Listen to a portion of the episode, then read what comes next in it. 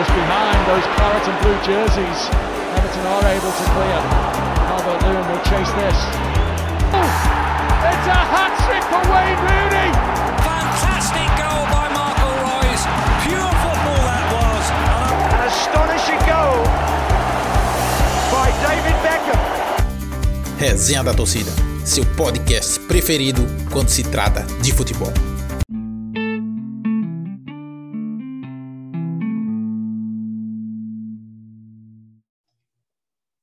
Alô, galera do Resenha da Torcida, estamos com ele, Roman Laurito. Eu não sei nem como eu apresento ele, porque ele faz tudo. E eu vou tentar fazer um pouco do que ele é craque, que é ser um apresentador e deixar o convidado à vontade. Ele é músico, ele é apresentador, ele comenta e comenta em vários esportes em especial. Você já viu ele comentando futebol, você já viu ele comentando artes marciais, é lutador também. Então, lhe definir, ainda faltou alguma coisa para dizer? Não, é, a gente, pô, joga nas 11, né, Dalila? A gente se vira nos 30. Exatamente, exatamente. E o pessoal, quando eu falei que você ia participar aqui, todo mundo muito fã, além de tudo, também tem a parte do Tijuana, tem o pessoal que gosta de você por causa do UFC, tem gente que gosta de você por causa do O Bicho Vai Pegar e os outros programas, como Conectados e tudo. Então você consegue aglomerar todos os públicos, basicamente, por causa dessa sua versatilidade. Você pensou nisso quando você começou ou foi uma coisa que foi acontecendo? É, acho que foi natural, as oportunidades foram aparecendo, né? Eu pô, fiquei acho que minha vida inteira focado na música, sempre com aquele sonho de ter um dia uma banda de rock com os meus amigos. Eu botei toda a minha energia, desde que eu me entendo por gente, até conseguir esse objetivo.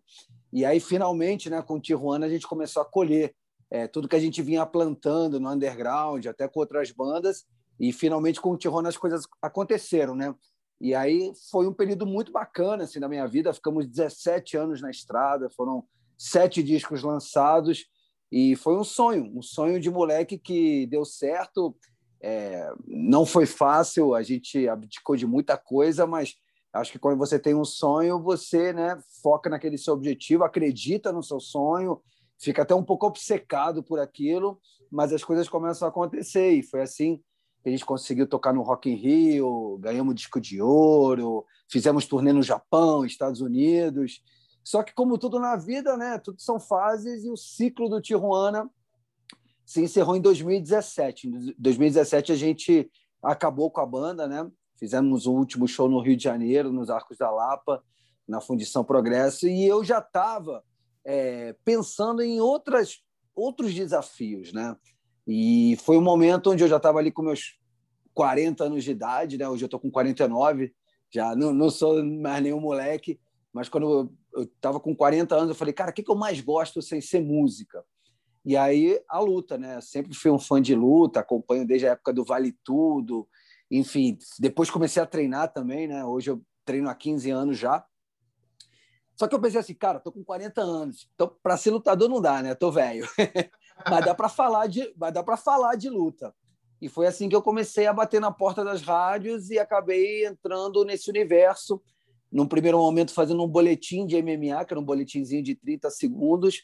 Só que, mano, eu ia atrás, eu já transitava bem entre os atletas do UFC, né? Então, eu botava o Minotauro, o José Aldo, botava assim os caras tops, o Shogun para falar. E esse boletim chamou atenção e aí veio a proposta do meu primeiro programa, é, que foi um programa semanal sobre MMA, que eu chamei, batizei de Rock MMA. Isso em 2012 na Bradesco Esportes FM, que era um projeto de rádio lá do grupo Bandeirantes de Comunicação e era um, era um, era um, era um projeto olímpico, né? ia ser da, das Olimpíadas de Londres, 2012, até as Olimpíadas do Rio de Janeiro, em 2016. Então, era uma rádio que tinha quatro anos de, de idade, né? a gente já sabia que aquela rádio ia durar quatro anos, e foi ali que eu fiz meu primeiro programinha de MMA, e aí foi muito legal, foi um programa semanal, eu me encantei com esse universo do rádio, e aí veio a. a, a aí eu estava te falando das oportunidades, veio a, o convite de falar: pô, Roman, a gente gosta do jeito que você apresenta, você não quer começar a falar de futebol? E eu te confesso que eu estava meio assim com o futebol, viu, Danilo? Eu estava meio afastado. Eu sou da década de 80, então eu sou da época que o porra, Flamengo era o Zico, é, Vasco era, o, era, o, era o, o, Roberto Dinamite, e eu, eu, eu acompanhei a transição do profissionalismo do futebol e eu me desencantei e me encantei com a luta. Mas quando pintou a proposta de voltar, de falar de futebol, falei, cara, vou voltar a acompanhar. E aí me encantei de novo pelo futebol e aí criei o Agora o Bicho Vai Pegar. E aí em 2014 foi o grande boom do, do Agora o Bicho Vai Pegar. E aí depois o Agora o Bicho Vai Pegar, quando acabou a rádio, eu levei o, o programa para a Rádio Mix. É, paralelo a isso, eu fui contratado pela Rádio Bandeirantes e comecei a fazer o resenha Futebol e Humor. E aí vem um outro desafio quando me convidam para apresentar o de primeira. Por quê? Porque o de primeira eu não ia estar mais com a molecada dando risada, como era a pegada do bicho. Ali eu ia estar com Mauro César, ia estar com Piperno, Cláudio Zaidan, Bernardo Ramos. Então, uma galera né, mais madura, na verdade, grandes lendas, né? Tipo assim, olhava assim, caraca, mano, o que, que eu estou fazendo aqui? Mas foi um grande aprendizado, fiquei muito tempo à frente do de primeira. E aí depois pintou a oportunidade de também começar a fazer um programa chamado Sem Pauta, que era um programa de entrevistas. E aí é, eu fazia esse programa junto com o Megali, que é um cara que eu admiro demais, que hoje está na Band News, era o braço direito do Boixá, né? E, e o Bernardo Ramos. E ali eu comecei a também ver esse lado do entretenimento. Com essa loucura da pandemia, eu já estava com oito, nove anos lá no grupo Bandeirante de Comunicação, e aí eu tive a oportunidade de começar a, também, a paralelo aos programas de rádio, comentar lutas de MMA no canal, né? E aí eu comecei a comentar vários eventos internacionais, como Rising, o Fight, o M1, é, o Fight Nights, que é um evento russo. É, cara, enfim, tinha um muito bom, o asiático, como é que é o nome dele? Não era o Rising, enfim. É, o One, o One FC, que agora está passando na Rede TV, também comentei lá, lá no Band Esportes. Jungle Fight, que é maior evento, um dos maiores eventos aqui do Brasil. E cheguei a ter um programa na TV também, chamado Cal Arena. Caramba, é tanta coisa que às vezes eu me perco. Mas eu fui, eu fui aproveitando as oportunidades do Grupo Bandeirante de Comunicação, que era um leque de oportunidades. Aí veio a pandemia, teve uma revolução dentro da Band, e aí veio o convite da Transamérica. E aí na Transamérica eu tive a oportunidade de dar um passo além, que era a minha vontade de, como comunicador, falar de tudo. Eu falava muito só de esporte, mas eu falei, cara, eu quero ter um programa que tenha muito entretenimento. Então, se eu quiser falar de política, eu falo. Se eu quiser falar de fofoca eu falo, se eu quiser falar é, do que eu quiser, a gente fala de tudo. E aí, é, nesse momento, é o que eu estou fazendo hoje. Eu estou na Transamérica, apresentando Conectados, que é um programa em rede, passa em Recife também, e está sendo muito gratificante. Mas também falo de futebol no Papo de Craque, segunda edição da Transamérica, pro Rio de Janeiro.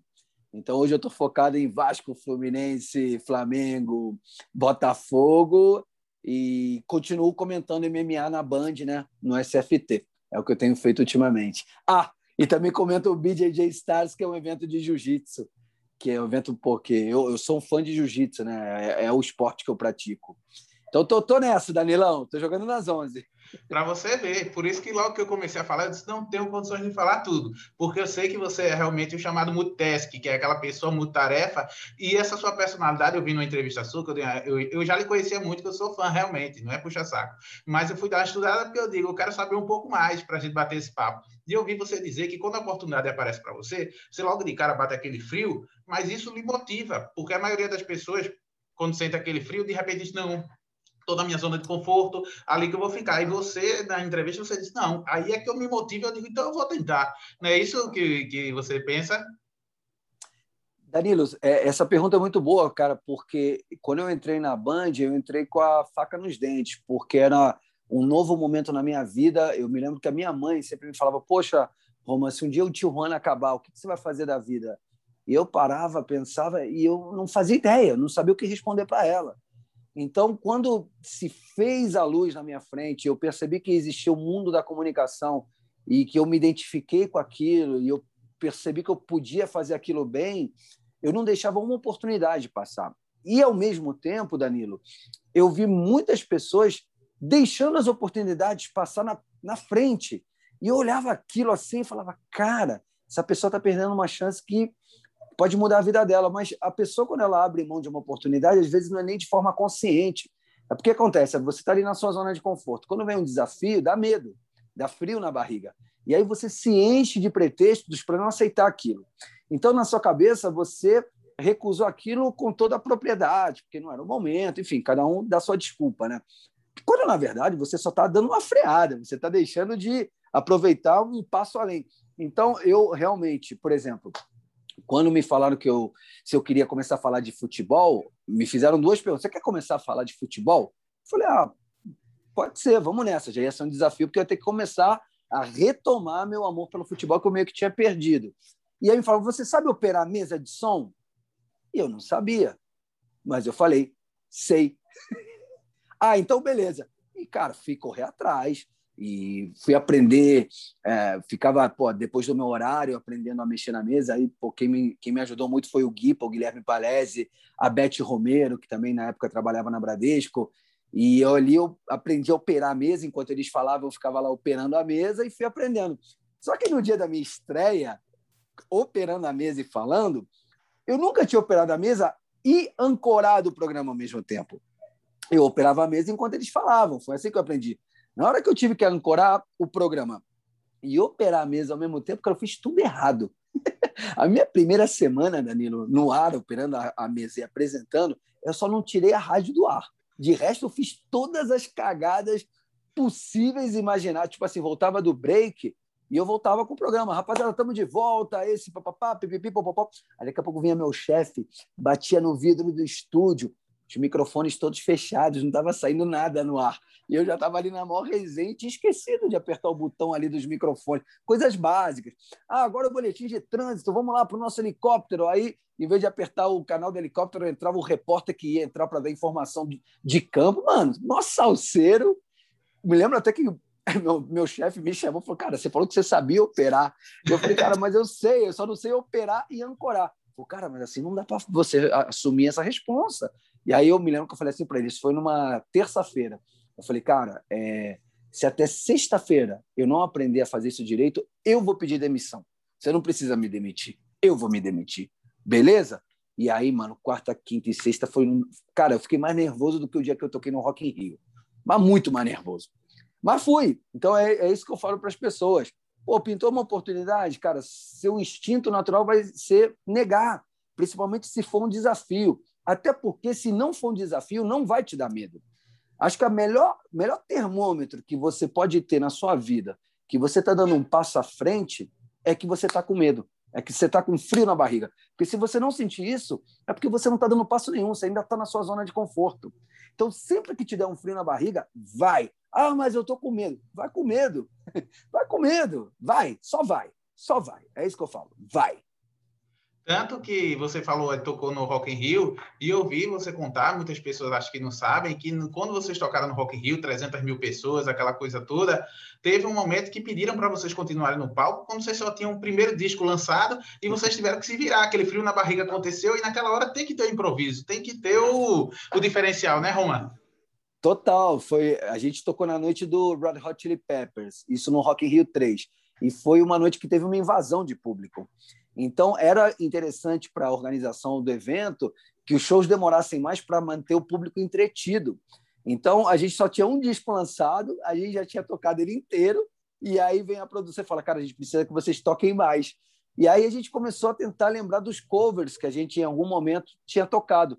E aí a gente decide tocar é, California Borealis do Dead Kennedys, né? Eu falei, cara, agora é a hora de tocar uma banda punk que influenciou a gente, porra, no Rock in Rio. E eu nem lembrava como é que tocava. Eu lembro que eu fui até a metade do palco, cheguei no guitarrista, no Léo, falei, Léo, qual que era o tom da música mesmo? Ah, é ré, eu lembro até hoje. Porque essa música começa com um riff de baixo, começa com um. E aí eu peguei o tom na hora, tocamos. Claro que no meio da execução, né, principalmente quem é, quem é músico. Opa, opa, Voltei? Tudo bem. Voltei. Tá, tudo é, é, é, quem é músico vai se ligar que teve uma que outra falhinha ali de execução, e aí quando acaba a música, o egípcio, o vocalista do terror, ele até fala assim, oh, desculpa qualquer coisa, porque foi totalmente sem ensaio, no improviso, mas tocamos show, aí bisamos Tropa de Elite, é, acho que a gente tocou mais uma do Rage Against the Machine, enfim, tocamos covers lá e seguramos a peteca. Inclusive, esse seu jeito de apresentar em todos os programas de rádio, toda a forma como você coloca é, os convidados para participar, a, a, forma de apresentação mesmo, eu sempre me baseei muito nela. Eu já recebi algumas pessoas aqui no papo E quando eu disse que eu ia entrevistar você, aí o pessoal, pô, que legal. Aí começaram a falar, eu disse, mas eu, o que eu mais gosto mesmo é quando a pessoa consegue deixar o, o, o, as pessoas ao redor na vontade e dar aquela deixa para o papo. Isso aí foi uma coisa que realmente você aprendeu ao longo do. Ou você já tinha esse, esse talento, digamos assim, para deixar as pessoas à vontade, que estão ali naquele momento? Como é que funciona? Cara, eu acho que uma coisa que me ajudou muito foi o fato de, com o Tijuana, eu sempre ia nos programas como convidado. Então, eu sei como é que é o lado de lá. Então, sei a importância de você, quando recebe alguém, é, tá inteirado da vida da pessoa. Uma coisa que me irritava muito era, por exemplo, chegar numa rádio, a gente já chegava numa rádio para dar uma entrevista e você percebia que o cara não conhecia a banda direito. Ou pior, confundia, achava que uma... tinha muita gente que falava assim, pô, aquela música de você que me pirou o cabeção. E a gente fala, cara, essa música não é do Tijuana, essa música é do surto, sabe? Então, esse tipo de coisa constrangedora. Então, eu aprendi a respeitar muito o convidado, então, acho que sempre que eu recebo alguém, eu procuro me preparar. É, aprendi muito, cara. Na Band, eu convivi com pô, pessoas, pô, Boixá, Milton Neves, Megali. É, então, eu tive. E eu sempre fui um cara muito esponja, né? Então, eu estava ali no meio desses monstros, eu estava ali absorvendo tudo. Absor... Eles mesmos não têm noção do quanto eu aprendi com eles. Eu, às vezes, eu, eu me lembro que quando eu chegava para fazer o de primeira na Bandeirantes, é, o Megali estava fazendo 90 minutos. E eu sempre chegava mais cedo e ficava ali sentadinho no estúdio. Mas não, não chegava mais cedo porque eu era disciplinado, eu chegava mais cedo porque eu queria ver o Megali apresentando. E ali eu ficava aprendendo. E eu falava isso para ele, eu falei, mano, eu tive aqui apresentando é uma aula para mim. Então você vai pegando um pouquinho de cada um. Ao mesmo tempo é muito importante você criar o seu estilo, não fazer uma ancoragem que lembre outra pessoa, porque aí é que nem banda. Pô, você monta uma banda, aí, pô, mas essa sua banda parece Raimundos. Aí já tem o Raimundos. Entendeu? Então, mesma coisa na ancoragem, você tem que ter o seu estilo, mas eu aprendi muito. E aí, eu, e aí você vai desenvolvendo, né? Rádio é um dia após o outro. Eu sempre tenho na minha mente assim, que a hora que o convidado começar a falar palavrão, é porque ele já esqueceu que está no ar. Então é meu termômetro. É, uma vez eu fiz, fiz, uma entrevista com o Shogun, né, lutador do UFC, claro. e aí, aí, quando ele começou a falar, porra, puta que pariu, e eu, em vez de falar, não, tamo no ar, eu deixava. Porque aí, ali que eu tinha certeza que ele já estava já, já tava trocando ideia. Ele esqueceu que era uma entrevista. Exato, exato. Eu vou aproveitar aqui, porque o pessoal mandou várias perguntas para você. Aí eu vou pegar algumas aqui que o pessoal mandou. Para quem vai ouvir apenas e não está vendo, porque esse conteúdo vai para tanto visual, mas também vai para o nosso podcast, ele está com a camisa do Boca Juniors, viu, pessoal? Então essa pergunta aqui vai ser importante, até porque você é torcedor do Boca, para quem não sabe, né? O pessoal está. Sim, per... senhor. Muita gente está perguntando, Antônio Silva, 77, e também o Pedro Vaz de Melo, quer saber o que você achou do Boca Juniors pegar o Atlético Mineiro, que é considerado, pelo menos no papel, como o melhor time da competição, digamos assim. O que é que você pensa desse confronto? Cara, eu não acho que o Atlético Mineiro é o melhor time da competição, acho que o melhor time da competição é o Flamengo. Acho que o elenco, do, o, o Atlético vem forte, acho que o Atlético está entre os melhores, mas eu acho que tem aí o Palmeiras também que vem forte. É, a gente nunca pode subestimar, apesar do meu Boca Juniors não estar tá no melhor momento, a gente sabe que chega nas oitavas, aí o bicho pega, né? Aliás, lá na Argentina a gente sempre fala isso, né? Que Libertadores começa a partir das oitavas. Então a gente tem que respeitar o Boca, tem que respeitar o River, mas eu confesso que eu não gostei de pegar o Atlético. Eu sei que vai ser duro, como eu falei, o Boca não está num bom momento, acabou de perder para o Racing lá no, na, na, Superliga, né? Que é o campeonato que fizeram agora por causa da pandemia, enfim. É, então vamos acompanhar, mas eu gostaria de ter tido um, um, confronto um pouquinho mais fácil nessas oitavas. Vai ser dureza, mas eu boto fé que a gente passa. E detalhe, pelo que eu vi do chaveamento, se o River ganhar, então nas quartas a gente já tem Boca e River. Então realmente não tivemos muita sorte nesse sorteio da Libertadores, não. Mas é como você diz, quando chega na partir das oitavas, agora só tem pedreira. Ninguém ali tá para é. brincadeira, né? E realmente, o Fluminense, se, o Fluminense se deu bem, o, Fluminense, o Flamengo se deu bem. Pois é. Mas aí a gente vê, de repente pode ser que nem seja tão bom, porque a gente, o que a gente vê dos times grandes, digamos assim, não vou dizer que vai entrar de sapato alto, que pode até não ser, mas ser surpreendido quando um outro time de menos Sim. expectativa elimina. Então a gente só vai saber como o Boca, como você disse, tem muita camisa, vai chegar lá. O Atlético Mineiro está meio que todo mundo dizendo que está jogando muito com o Hulk, com todo mundo, e o Boca, ninguém pode menosprezar. O Boca é o, talvez o maior time da história da Libertadores, então o Atlético não. também, quando entrar, já tem aquele, aquele cuidado, né? Com certeza. O JGS85 está perguntando. Eu acho que essa, essa é fácil, mas de todo jeito eu vou fazer. Brasil e Argentina, para quem ele torce? Argentina. É dúvida. E o... Não, mas assim, deixa eu até, deixa eu até me alongar. É, ah. Assim, o, o, argentino, ele, ele é que nem o brasileiro para futebol, até pior, porque o argentino ele não perdeu a liga com a sua seleção. Eu percebo que o brasileiro, ele, por exemplo, o brasileiro ele torce muito mais para o clube dele do que para a seleção. O, o, cara que gosta de futebol também que está cagando para a seleção brasileira hoje em dia. Na Argentina, não. O cara que é torcedor do River, do Racing, do Boca, ele continua sendo um, um, um, um torcedor fervoroso da seleção argentina. É, e aí eu te faço uma pergunta, Danilo. Digamos que no dia de amanhã você vai morar na Itália. Aí você, porra, bomba na Itália, casa como italiana, sua vida. Você, mano, é super grato à Itália. O dia que jogar Brasil e Itália, você vai torcer para quem? Brasil. É isso. Exatamente. Ótimo, é, é a melhor explicação possível. Mas isso não quer dizer que eu torça contra o Brasil. Claro, Por exemplo, claro. chega a Copa, Copa, do Mundo, quando o Brasil joga, eu torço pelo Brasil. Eu só não torço pelo Brasil quando é contra a Argentina. Perfeito, perfeito. O Luiz Marcelo Diniz perguntou: no Boca, quem, é uma, quem foi o camisa 10 que mais lhe agradou? Não aquele que foi o melhor, mas o que você mais gostou de ver jogar. De repente, o que você se identificou mais? Marcelo, Luiz Marcelo Diniz. Marcelo, sem dúvida nenhuma, de bate-pronto. Juan Roman Riquelme. o Juan Roman Riquelme realmente era. E eu assisti muito ele. Ele foi rei das Américas várias vezes. Foi um cara espetacular. Acho que o Boca Juniors também é muito bem representado nessa posição, né? Hoje em dia você tem, você tem, aí um, um Tevez que, que voltou, não é o mesmo, obviamente, de anos atrás, mas consegue ainda ser decisivo, como do último título argentino, e ele fazendo a pose no alambrado. Então eu acredito que no camisa 10 do Boca, ele sempre tem aquela coisa, de, o Boca nunca perdeu, digamos assim, teve um camisa 10 muito fraco. Sempre quem entra ali é um cara, né? Como é que a torcida pensa dessa camisa, assim, do, do, do da responsabilidade? Cara, eu vou te falar que o, o Riquelme é o ídolo máximo do Boca, mais que Maradona. Inclusive o Tevez também, ó. Para o torcedor do Boca, acho que o ranking é assim: Tevez, é, perdão, Riquelme, Tevez e depois o Maradona. O Maradona jogou pouco no Boca, né? Mas é um ídolo, ele tinha lá o camarote cativo dele, estava sempre nos jogos. Mas eu te garanto que para a torcida o Riquelme é maior que o Maradona. Aí, aí eu gostei, eu ia pedir depois esse ranking, ainda bem que você já me deu, porque eu fiquei, vai que depois ele não quer dizer, mas isso é muito interessante. Porque é, outra pergunta que essa foi meu amigo que me ligou quando ele viu no, no Instagram, esse é um amigo pessoal meu, que ele é muito fã do Tijuana, ele disse, a música do Roman preferida é a mesma da minha, que ele disse que é Que Vez. Ele tá certo? É verdade. Por que essa tá é a sua música preferida? Porque Que Vez, cara, é uma versão de uma banda argentina chamada Divididos, que era uma banda que eu ouvia muito numa, na minha adolescência. É, a gente meio que repaginou a música. Se você ouvir a original, não tem absolutamente nada a ver. A gente mudou a letra por uma questão de sonoridade e a gente fez ela com a pegada do Tijuana. A, a original é meio que uma balada, meio reggae, meio triste.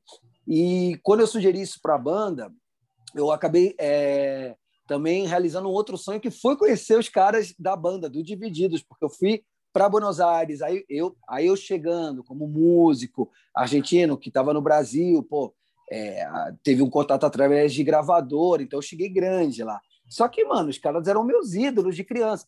O Divididos é como se fosse um Paralamas do sucesso, né? Uma banda da década de 80, mas que faz sucesso até hoje. Os caras estão até hoje na estrada. Então eu tive a oportunidade de ir lá, conhecer os caras, ir no ensaio, eles ouviram a nossa versão. Então isso aí é, juntou muita coisa é, da minha parte pessoal, né, de poder é, realizar esse sonho de conhecer meus ídolos da Argentina. E depois, quando a música a gente lança lá no Brasil e ela estoura no Brasil, aí vem a segunda sensação prazerosa que é falar: caramba, a música virou um hit. Mas eu nem precisava virar, não precisava nem ter, ter, tocado em rádio, só de eu fazer a versão e ter conhecido os caras, para mim já estava bom. E ainda por cima, ela ainda virou um sucesso, então, melhor impossível. E é, para a gente completar aqui a nossa entrevista, já estamos chegando na parte final, eu queria fazer um bate-bola com você, para só a gente finalizar. Então, entre Boca Juniors e Atlético Mineiro, você acha que passa o. Boca. São Paulo e Racing. Difícil, né? É, cara, o São Paulo com o Crespo deu uma bela engrenada, mas você viu a vergonha que foi ontem, né? É, foi complicado. Pô, os caras tomaram sacode de um time que eu nunca vi falar. O 4 Mas, de enfim, julho. É, 4 de julho, cara. São Paulo e Racing, cara. Bom, o Crespo conhece bem o Racing, né? Conhece. Cara, vai ser jogo duro. Eu vou, vou falar aqui. Acho que, acho que passa o Racing, mas pode ser que o São Paulo passe também. Um jogo duro, como você disse. Vai ser um jogo que pode pender para qualquer um dos lados. Defesa pode. e Justiça e Flamengo. Flamengo. E se você tivesse de dizer alguma coisa entre Cerro Portem Fluminense? Fluminense. Ah, então tá aí. Não muretou em nenhuma. Eu queria aproveitar esse momento aqui só para dizer mais uma vez que foi um prazer estar com você aqui, dizer que ah, obrigado por aceitar o nosso convite. Toda a nossa turma é, é fã do seu trabalho e, como disse, dos seus trabalhos. Porque onde a gente ligar, o Roman tá lá. É mais do que o Kevin De Bruyne em campo. Quando ele tá, é sucesso. Então, eu sou realmente muito agradecido por esse momento. Assim, é uma coisa que todo mundo vai ouvir, vai ver, porque a gente distribui nos canais e em nome de toda a equipe do Resenha da Torcida, agradecer pela parceria e, pela, e por estar aqui batendo esse papo com a gente. Pedir, além de tudo, para que todo mundo siga você no Instagram também, Roman Laurito, arroba Roman Laurito. Então, os seguidores do Resenha da Torcida que ainda não conhecem o trabalho do Roman, é difícil. Deve ter um ou outro perdido, mas esses dois, três que não conhecem, por favor, sigam o Roman, que vocês não vão se arrepender. Quer dar uma palavrinha para o pessoal aí, Roman? Pô, te agradecer, Danilo, pelo convite. É, pô, vocês é, que quiserem saber um pouquinho melhor do meu trabalho, o que eu ando fazendo, como já disse o Danilão, arroba Roman Laurito, R-O-M de Maria, A-N de nariz, Roman, que nem o Riquelme. Roman, Roma. Só que, só que eu sou mais velho que ele, né? Então não vem falar que o meu nome é por causa dele. E joga mais. Ro... Aí não. Arroba Roman Laurito é meu Instagram. É... Quem quiser me acompanhar na rádio, eu estou de segunda a sexta-feira na Transamérica, das duas às quatro da tarde, em rede para todo o Brasil, no Conectados. Rapaziada do Rio de Janeiro, estou no Papo de Craque, segunda edição, das cinco às seis da tarde, também da, na, na Transamérica, de segunda a sexta-feira. Galera da luta que gosta do MMA, estou na Band todo sábado, às 23h45, no SFT. E quem é fã de jiu-jitsu também pode me acompanhar nos comentários no BJJ Stars que agora, em dia 26 de junho, vai ter a próxima edição. Eu vou divulgar tudo no meu Instagram, então é só me acompanhar lá que você fica por dentro. E você, Danilo, já te deixo aqui o meu convite, cara. Quando você estiver em São Paulo, está convidado para ir lá assistir Conectados na Transamérica ao vivo. Fechado, fechado. Assim que que eu tiver a oportunidade de estar em São Paulo, eu vou sim, eu falo com você. E aí vocês viram que ele está em todo canto, então, literalmente, bora botar no contexto de futebol, é Romão mais 10. Ele é o capitão e o time joga ao redor. Obrigado demais, viu, mestre? Obrigado de verdade. Um abraço e até a próxima, pessoal. Valeu, Danilo. Beijo para vocês, fiquem com Deus e parabéns pelo trabalho. Tamo junto.